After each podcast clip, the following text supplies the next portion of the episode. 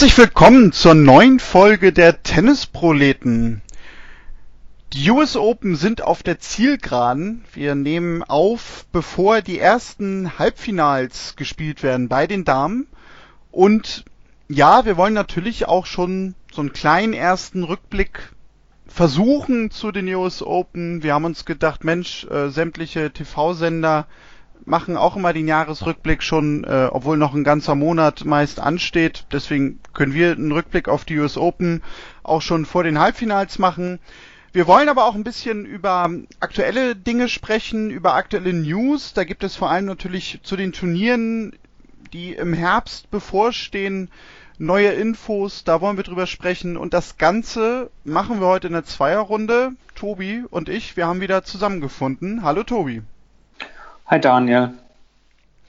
Ja, Tobi, und ähm, da gab's eine Nachricht jetzt in den, ich glaube, man kann sogar fast noch sagen, letzten Stunden, die sehr überraschend gekommen ist. Das Ganze gab es zwar vorher schon auch so als loses Gerücht, aber es hat sich dann doch sehr schnell verdichtet, nämlich dass es ATP-Tennis, also Herrentennis, in Köln geben wird. Das ist ja etwas, was wir so nicht kennen.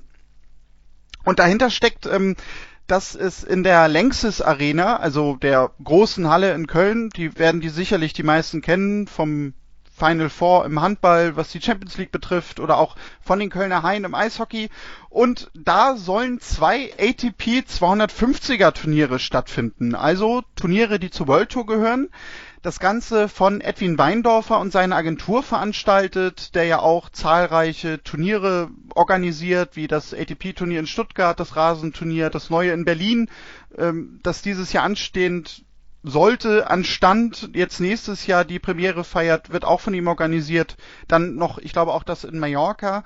Und ja, nun stehen diese zwei Hallenturniere direkt hintereinander im Oktober an. Das Ganze soll starten, ich glaube, am 12. Oktober, wenn ich das richtig gelesen habe, dann bis zum 18. und dann quasi nochmal die Woche drauf, 19. bis 25. Oktober.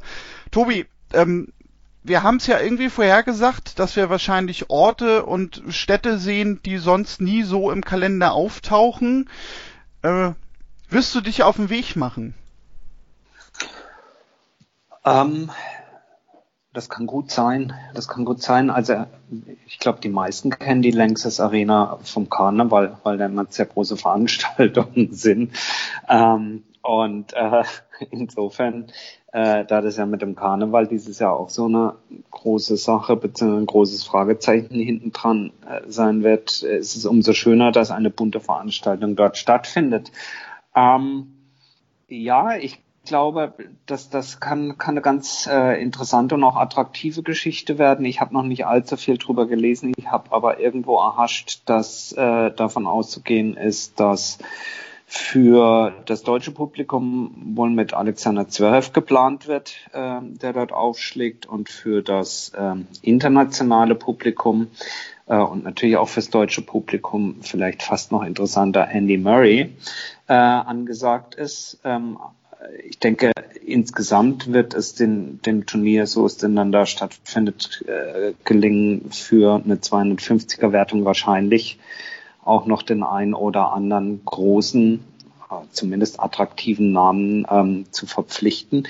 Denn, genau wie du es gesagt hast, der ATP-Kalender und bei den Damen, bei der WTA Tour gilt ja genau das Gleiche, verschiebt sich und erfindet sich neu in dieser Phase zwischen dem Ende der verschobenen French Open, Roland Garros Ende September, Anfang Oktober und dann den ATP World Tour Finals, die ja im November in London stattfinden sollen. Und äh, Asien ist mehr oder weniger alles abgesagt. Und insofern tritt genau das ein, was wir schon längst natürlich gesagt haben, vermutet haben und auch den beiden Welttennisverbänden empfohlen haben. Ähm, neue Turniere äh, auf der WTA-Tour wird es ein ähm, neues Event äh, in äh, Tschechien geben, in Ostrau, was auch heute kommuniziert worden ist. Und ähm, ja, insofern, ich glaube, äh, ich, ich hoffe mal, dass der Herbst die Möglichkeit bietet, Tennis sich live anzusehen ähm, in Deutschland, in Europa. Ich bin mir noch nicht ganz sicher, ob das mit Zuschauern so hinhauen wird. Äh, gerade heute in den Nachrichten wieder äh, extrem steigende Zahlen. Wir werden es auch hier halten müssen, wie das ganze Jahr schon. Wir werden das von Woche zu Woche beobachten. Aber wenn es denn möglich wäre, äh, dann zu dem Zeitpunkt attraktives Hallentennis zu sehen, ja, warum nicht? Ähm, ich freue mich auf jeden Fall. Ist eine gute Geschichte und ähm, naja, es war ja auch dann losgelöst von Asien äh, sozusagen bitter nötig, dass vor den ähm, ATP Finals in London noch etwas stattfindet, denn auch Basel, das traditionsreiche Turnier, bei dem ja ähm, Roger Federer auch immer sozusagen nicht nur gesetzt, sondern doppelt gesetzt ist im Sinne von äh, gesetzt, dass er dort antritt, äh, ist ja schon sehr, sehr frühzeitig abgesagt worden. Leider. Und ja, ja, leider. Und deswegen äh, klafft ja eine Riesenlücke.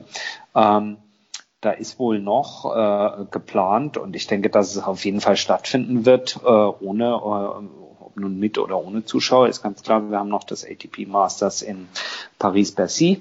Ähm, was traditionell immer Ende, Ende Oktober stattfindet, ein Tausender-Turnier, das wird stattfinden, wenn auch, keine Ahnung, so wie es im Moment aussieht, ja wohl eher unter Ausschluss der Öffentlichkeit, denn Paris als eine der Regionen in Frankreich, die äh, schon wieder am stärksten unter steigenden Corona-Zahlen leidet, ähm, kann ich mir nicht vorstellen, dass sie eine Indoor-Veranstaltung mit Zuschauern machen.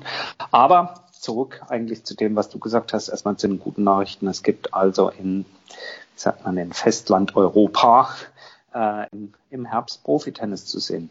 Gute News. Ja, weil du es gerade angesprochen hast, das äh, Turnier in Basel, das ist ja immer parallel zu dem Turnier in Wien. Ähm, das wird stattfinden.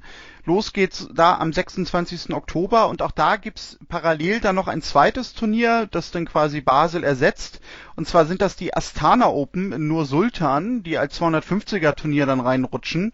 Ähm, ein Ort, der jetzt auf der World Tour nicht so bekannt ist, wo aber sicherlich sogar viele Spieler sich auskennen, weil dort, ich glaube, zwei Challenger im Jahr auch stattfinden. Also da Tennis ist vielleicht für den Zuschauer, der sich äh, nicht so intensiv mit Tennis beschäftigt, relativ neu. Man kann aber dazu sagen, es ist jetzt kein komplett neues Ding, was da hochgezogen wird. Ähm, dazu ist dann auch noch in der Woche von Köln, also in Woche eins von Köln, parallel ein Turnier auf Sardinien, was heute auch dann nochmal bekannt gegeben wurde, ebenfalls ein 250er.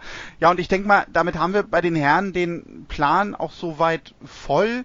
Bei den Damen fehlt mir, muss ich gestehen, immer noch so ein bisschen. Vielleicht äh, habe ich da aber auch langsam den Überblick verloren. Das kann natürlich auch sein. Ähm, auf jeden Fall, ja, wir werden abwarten, was das in Köln gibt. Ähm, es wird demnächst sicherlich dann auch einen Vorverkauf geben, weil du es gerade angesprochen hast. 300 Zuschauer sind bisher halt erlaubt. Die Veranstalter sagen aber, dass sie da natürlich noch auf ein bisschen mehr hoffen ich denke mal, dass wir da denn in den nächsten Tagen auch relativ schnell mehr Infos kriegen werden. Turnierdirektorin dort übrigens Barbara Rittner, finde ich auch sehr, sehr schön. Ja, Tobi, und dann noch ein zweites Turnier, mit dem wir uns ja schon intensiv beschäftigt haben hier vor zwei, drei Wochen, nämlich in Hamburg wird ja nun auch gespielt am Roten Baum. Das Ganze geht am 19.09. mit der Quali los und da waren wir ja sehr erwartungsfreudig, was denn das uns so preislich dieses Jahr kosten wird. Und man muss sagen, finde ich zumindest, dass äh, die Preisstrukturierung sehr, sehr zuschauerfreundlich insgesamt ist. Denn letztendlich ist das alles gar nicht so viel mehr als sonst. Also es ist jetzt nicht so, dass man da einen absoluten, äh, ja, einen, einen absoluten Preissturz, hätte ich fast gesagt, äh, erwarten muss. Aber neben Preissturz wäre es dann ja nicht, sondern eher eine Erhöhung aber die Ticketpreise sind eigentlich relativ gleich geblieben. Also zum Beispiel, ich habe mal so willkürlich reingeschaut, wenn man zum Beispiel an der Quali ersten Tag gerne dabei sein möchte, am Samstag oder auch am Sonntag, günstigste Platz 20 Euro, vielleicht noch der größte Unterschied, weil normalerweise sind die Qualitage umsonst, das geht natürlich dieses Jahr nicht. Aber auch ein Finalticket zum Beispiel ist ab 59 Euro zu haben, das ist ja eigentlich so das, was wir kennen. Ja, ja, ähm, also positiv überrascht. Dickes Lob an die Veranstalter in Hamburg. Können wir hier durchaus auch mal Werbung machen dafür für das Turnier. Denn ähm, für diejenigen von euch, die es nicht gelesen haben, ähm, ja, man kann als Zuschauer dahin, bis zu 2000 Zuschauer auf dem Center Court zugelassen. Die Nebenplätze, auf denen natürlich trotzdem gerade in den ersten Runden gespielt wird, äh, ähm, finden allerdings ohne Zuschauer statt. Dort ist das Sicherheitskonzept nicht einzuhalten äh, oder nicht einhaltbar und deswegen wird es also ausschließlich Center Court Tickets geben und man wird ausschließlich auf dem Center Court Tennis sehen können. Aber nichtsdestotrotz, und das war ja unsere Befürchtung nach dem Motto, da gehen statt 10.000 jetzt nur 2.000 rein, dann verlangen die bestimmt das Doppelte äh, für die Preise. Das ist nicht geschehen. Für mich ist immer so ein ganz guter Gradmesser auch ähm, so ein Freitag an so einem Turnier, der traditionell ähm, die, die Viertelfinals vorsieht. Und äh, meiner Meinung nach, wenn jemand auf ein Tennisturnier gehen will, ist ein Freitag ähm, für einen Center Court einfach ein toller Tag, weil man vier Klasse, hoffentlich klasse Partien äh, nacheinander sehen kann. Also Tennis satt. Und auch dort liegt die Kategorie drei, ähm, also die günstigste Kategorie. Und ich kann nicht sagen, man sieht in Hamburg von überall gut, also auch aus der Kategorie drei ähm, bei, meine ich, 59 Euro da kann man nichts sagen. Also für, ich rund jetzt auf großzügig für 60 Euro den ganzen Tag Tennis. Äh, das geht normalerweise, Viertelfinal äh, Freitag geht normalerweise um 11, 12 Uhr los. Und dann hat man vier Matches. Äh, da sitzt man gut bis abends um 19 Uhr, 19.30 Uhr da. Ähm, für 60 Euro. Ich finde, da kann man, da kann man an der Stelle wirklich nichts sagen, wenn man auch in Betracht zieht, jetzt insbesondere äh, die aktuelle Situation, die ja auch für die Veranstalter ähm, zusätzliche Kosten bei gleichzeitigen Einnahmeausfällen bedeuten. Ähm, finde ich, das kann man an der Stelle wirklich mal ein dickes Lob loswerden. Auf jeden Fall, zumal man dazu sagen muss, äh, zumindest gehe ich davon aus, ich habe nämlich gelesen, Spielbeginn an den Tagen ist immer jeweils schon um 10.30 Uhr und es wird auch das ein Match quasi des Tages geben, das dann immer um 18.30 Uhr erst beginnt. Also das oh. ist meiner Meinung nach deutlich später als sonst. Da will man wahrscheinlich, war so meine Idee, mehr Matches natürlich dann auch auf den Center Court ziehen, damit die Fans möglichst alle Spieler irgendwie sehen können. Denn du sagtest es gerade, die Nebenplätze kann man leider diesmal nicht besuchen. Finde ich auch sinnvoll, also finde ich okay, so schade es dann natürlich ist, wenn man den ein oder anderen Spieler vielleicht auch im Doppel nachher nicht sehen kann. Aber ich sag's nämlich denn jetzt schon mal, also falls irgendwie den ersten Tagen äh, ein junger Mann mit Basecap äh, von der Anlage getragen wird vom Sicherheitspersonal, das bin dann wahrscheinlich ich gewesen, der versucht hat, auf einem Nebencourt äh, Riley Opelka oder John Isner zu sehen, entschuldige ich mich jetzt schon für. Wir werden es hoffentlich live verfolgen. Ähm, es ist ein Bombenfeld dort gemeldet. Ähm, also wer immer Zeit hat in dieser Woche nach Hamburg zu fahren, sich Live-Tennis anzugucken, macht es. Ähm, es ist eine Open-Air-Veranstaltung, es ist genügend frische Luft und ähm, wenn die Veranstalter ihr Sicherheitskonzept so durchziehen, wie sie das jetzt auch in den diversen Pressemitteilungen äh, skizziert haben, dann bin ich ganz guter Dinge, dass so Tennis auch unter Corona-Bedingungen mit Zuschauern stattfinden kann. Wo das ebenfalls stattfinden soll, und ähm, da habe ich doch etwas schmunzeln müssen, sind die French Open äh, die ja dann direkt in der Woche nach Hamburg stattfinden. Ähm, ursprünglich ja geplant mit 20.000 Zuschauern pro Tag unter Corona-Bedingungen. Normalerweise sind circa 50.000 auf der Anlage. Fährt man nun nochmal runter auf knappe 11.000 Zuschauer und teilt die gesamte Anlage in drei Bereiche auf. Der erste Bereich ist der Bereich Philippe Chartré, also der Bereich des Center Courts.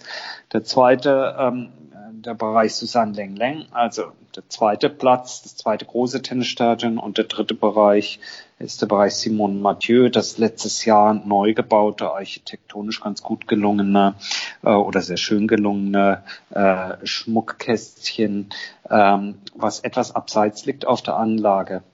Der Haken daran ist, wenn man auf Simone Mathieu ist, dann bleibt man da auch den ganzen Tag.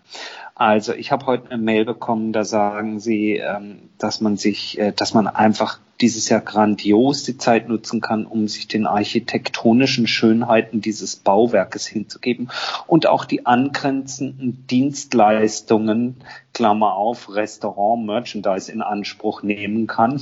Bitte haben Sie aber Verständnis, dass Sie auf keinen weiteren Teil der Anlage Zutritt haben. Also insofern ähm, bei aller Vorfreude auf das dann äh, dritte Grand Slam Turnier dieses Jahr auf äh, Sand hält sich doch meine Begeisterung als aktiver Zuschauer dort vor Ort zu sein einigermaßen in Grenzen.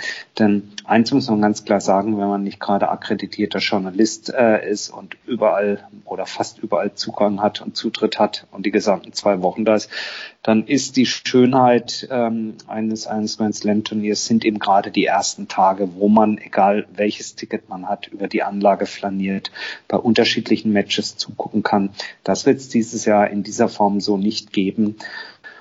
Und in Anbetracht, ich habe es gesagt, der steigenden Corona-Zahlen ist es vielleicht, ja, vielleicht ist es einfach so wie jetzt bei den US Open, dass wir uns auf ein einen besonderen, einen weiteren besonderen Grand Slam einstellen müssen. Leider. Ja, aber klar, also das ist vorprogrammiert, wenn dann auch mit anderen Vorzeichen, aber äh, das wird, glaube ich, auf jeden Fall so sein. Das ist, glaube ich, keine Bold Prediction. Ähm, ich bin auch gespannt, was äh, es dann so aus Paris von denjenigen, die hinfahren, zu berichten gibt. Ja, ähm, der Herbst wird auf jeden Fall noch besonders. Das hat uns natürlich jetzt auch der Auftakt in den letzten Wochen gezeigt und da sind wir dann nochmal bei den US Open. Ja, der Großteil des Turniers ist vorbei, Tobi. Die Halbfinals bestehen jetzt noch an zum Zeitpunkt unserer Aufnahme. Wir wollen jetzt auch gar nicht so sehr deswegen über das Bevorstehende sprechen, weil wenn ihr das da draußen hört, dann ist das wahrscheinlich alles schon passiert und wir würden wieder nur zeigen, dass wir eh alles falsch vorhersagen. Deswegen Schauen wir ein bisschen zurück. Wir haben ja in der letzten Woche mit Yannick schon so erste Eindrücke getauscht und da war unser Fazit oder mein Fazit vielleicht auch in erster Linie, also was mir fehlt, sind noch so die ganz besonderen Matches. Da würde ich sagen, ja, das ist eigentlich auch insgesamt ausgeblieben. Vielleicht kommt es jetzt natürlich noch in eines der letzten. Aber trotzdem würde ich sagen, war das spielerische Niveau schon sehr, sehr hoch und absolut in Ordnung. Und ich bin mit dem Turnier auch zufrieden. Äh, Philipp Joubert würde dem Ganzen bestimmt eine 2 Minus geben, würde ich mich sogar diesmal anschließen. Ähm, das Einzige, was mir nur so ein bisschen aufgefallen ist, dass es teilweise dann doch schon auch gerade in den späteren Runden ja so unerwartete Upsets irgendwie gibt. Also, dass so ein Team Alex de Minor schlägt, okay, dass das aber so deutlich macht, das hat mich dann doch schon sehr gewundert. Äh, ist natürlich die Frage, geht da jetzt Spielern auch ein bisschen die Luft aus? Ähm, bei Viktoria Azarenka war das zum Beispiel in der vergangenen Nacht auch so, die Elise Mertens irgendwie ganz deutlich geschlagen hat. Bei Dominik Thiem hoffe ich ja nun sowieso noch, dass er nach äh, Köln kommt, weil dann wäre er mal Dom-Team, aber das ist ein anderes Thema. Ähm, ja, was ist so dein Fazit aus diesem Turnier? Ähm, also ich würde sagen, nach einem gewissen Eingrooven ins Tennis äh, nach der langen Pause mit dem Auftakt äh, Cincinnati Masters und dann den ersten Runden, äh, muss ich schon sagen, ja, Tennis ist wieder da und ich finde auch, dass die Qualität der Spiele dann von Runde zu Runde durchaus auch zugenommen hat ähm, und, und, und sich verbessert hat. Man hat gemerkt, dass die Spieler und Spielerinnen natürlich von Runde zu Runde mehr Matchpraxis bekommen und damit auch mitunter dann teilweise schon wieder auf ein ganz ordentliches Niveau gekommen sind. Insofern, mir hat es Spaß gemacht zuzuschauen, überhaupt keine Frage. Äh, was fehlt, da bin ich sicherlich nicht der Einzige, ist die Intensität, die eben durch Zuschauer hineingetragen wird. Du sprachst es letzte Woche an, dass gerade in den ersten beiden Runden, wenn man ein Freund ist, sich Platz 14 bis 18 anzugucken, es nicht ganz so auffällt, gebe ich dir recht. Dort schien dann aber eben sozusagen die etwas, ähm, ja, die etwas angerosteten Kniescharniere, Kniegelenke der Spielerinnen und Spieler noch durch, äh, dass es wie gesagt gedauert hat, bis sie wieder so ganz eingegroovt sind. Aber Tennis ist wieder da und das ist erstmal schön. Ähm, ich fand, es gab relativ wenige dieser Hast du das Match gesehen? Momente. Mhm. Äh, da gebe ich dir recht. Ähm, wenn ich mir die, die, die beiden Draws sozusagen nochmal angucke, dann sticht im, im Männerbereich vielleicht das äh, Spiel zwischen Tsitsipas und, und Koric ähm, aus, was, naja gut, häufig sind es ja dann diese fünf Kampf, äh, Fünfsatz-Schlachten bei einem Grand Slam, die in Erinnerung bleiben. Das war sicherlich gut. Äh, am gleichen Tag spielte übrigens äh, deutscher Zeit abends Shapovalov gegen Fritz, äh, was auch über fünf Sätze ging. Das habe ich mir ganz angeguckt. Das fand ich ein wirklich attraktives, toll anzusehendes Spiel. Aber so der ganz große, große Krimi, er blieb aus. Wie gesagt, es kann ja noch was kommen, Halbfinale, Finale. Ähm, fairerweise muss ich aber auch sagen, ich kann mich erinnern, dass es auch letztes Jahr Grand Slams gab, ähm, wo so das, wo, wo schon das eine oder zwei Matches gab, aber wo du jetzt nicht eine ganze Handvoll oder oder acht, neun Matches hattest, äh, die du aufzählen konntest und sagen konntest, wow, das ist es nun aber gewesen und das war ja so toll. Und im Damendraw war meines Erachtens jetzt auch nicht das eine Überspiel dabei. Da war sicherlich die über allen liegende Story. Also nein, da gab es so viele Stories natürlich, aber das, was jetzt natürlich auch extrem journalistisch auch ausgearbeitet und aufgearbeitet wurde, war eben der, der Erfolg der, der Mütter auf der Tour, äh, die Cinderella-Story mit äh, Frau Pironkova, äh, die dann nun gegen die andere Mutter Williams gestern dann ausgeschieden ist, äh, die dann wiederum heute ähm, auf ähm, nicht heute Quatsch, im, im, im Halbfinale auf Asarenka. Doch heute ist es ja, ich bin schon ganz durcheinander, auf Asarenka auch eine Mutter trifft. Das lag sicherlich über dem drüber. Mir hat bei den Damen Spaß gemacht, dass sie erneut, finde ich, unter Beweis gestellt haben, dass diese Breite, die im, im Damentennis da ist, äh, keine Schwäche ist, sondern ungeheure Attraktivität zutage fördert und dass ich finde, dass sie nach wie vor auch in der Berichterstattung, jetzt nicht auf Eurosport, sondern in der Berichterstattung auf Social Media, in den Kommentaren, in dem wie Leute auch sozusagen Tennisfans es verfolgen, äh, nach wie vor ein bisschen unterschätzt werden, die Damenwettbewerbe. Ja, das ist richtig. Das ist absolut richtig, das stimmt. Ähm, was natürlich auch wieder hinten runterfiel, waren die Doppelwettbewerbe. Da vielleicht noch so ein paar Sätze zu. Ja, massiv auch, vielleicht auch, äh, meinst du auch dadurch, dass sie so drastisch gekürzt wurden, was die Teilnehmerzahl angeht?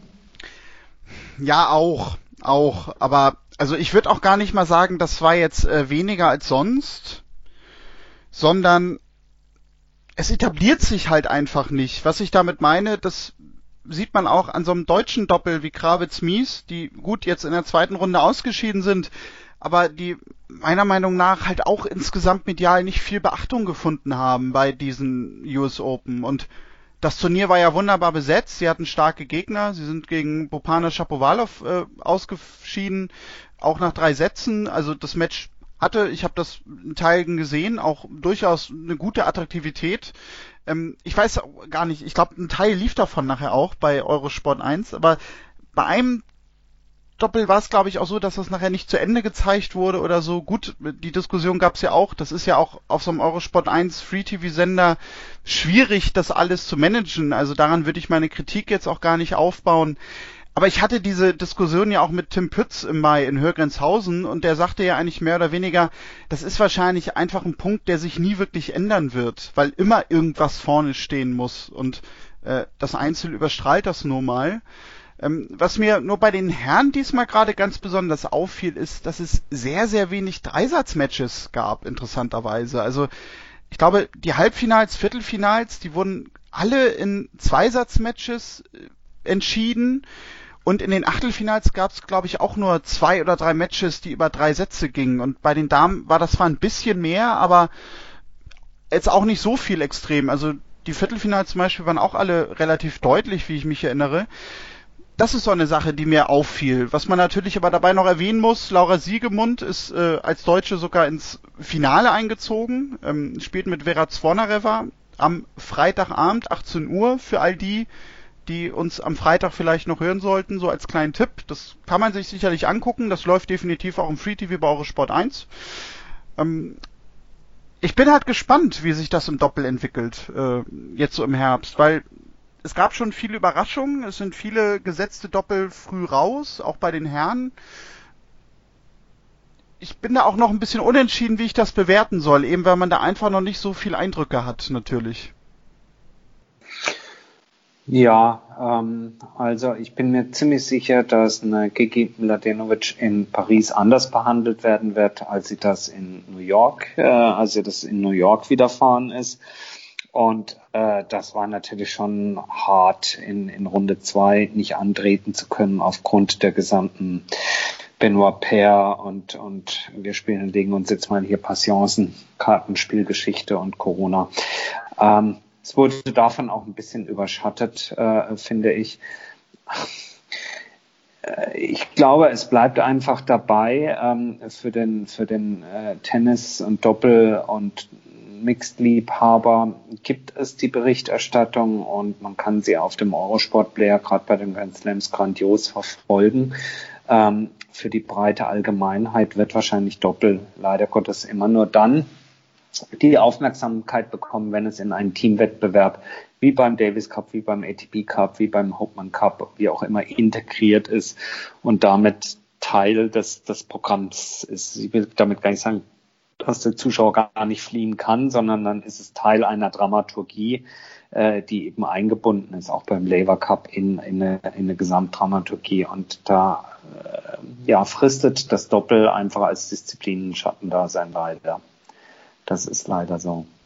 Da bin ich nämlich, um nochmal quasi den Kreis zu schließen, auch gespannt, wie man das denn im Hamburg am Roten Baum lösen wird. Denn ich sagte es ja gerade, da werden wahrscheinlich mehr Matches auf dem Center Court stattfinden. Inwieweit man denn da halt auch Doppel einbaut, dadurch, dass man da mehr Matches hinziehen will und sonst Doppel höchstwahrscheinlich sogar gar nicht sehen kann als Zuschauer. Ähm, ja, Krawitz-Mies treten in Hamburg auch an. Mhm. Äh, insofern könnte ich mir vorstellen, dass je nachdem, wie es mit der Platzbelegung aussieht, dass sie äh, den beiden dann schon mal ein Match auf dem Center Court zugestehen. Ähm, zumindest in den früheren Runden. Also an einem Viertelfinaltag wirst du wahrscheinlich nicht noch zusätzlich zu den vier Herren einzeln noch ein Doppel da drauf kriegen auf dem Center Court. Das wird ein bisschen knapp. Aber ich könnte mir schon vorstellen, dass in den, in den ersten Runden eben auch ähm, das ein oder andere Einzel vielleicht von einem etwas weiter hinten gesetzten Spieler oder einem ungesetzten, äh, einer ungesetzten Partie äh, weichen muss äh, und ähm, dafür dann vielleicht mal ein Doppel der beiden auf dem Center Court stattfindet. Richtig, das wäre auch so meine Idee dazu. Wir werden es ja glücklicherweise bald erfahren. Tobi, eine ja. Sache will ich nur ansprechen, äh, auch auf die US Open bezogen. On-Court-Interviews.